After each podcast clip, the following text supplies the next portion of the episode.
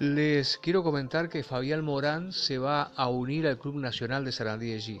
Esto es posta a posta.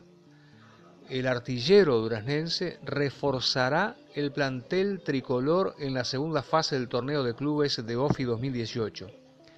Nacional demostró ser el mejor equipo de Durazno en el presente torneo del interior, dado que Wanderers quedó por el camino tras clasificar como mejor de su serie a la segunda fase de la Copa organizada por OFI. Fabián Morán militará en Nacional a préstamo por tres meses o hasta que el elenco culmine su participación en el presente torneo.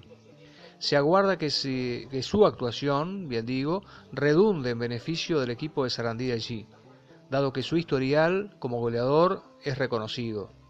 También su accionar desequilibrante en el área es conocido ampliamente.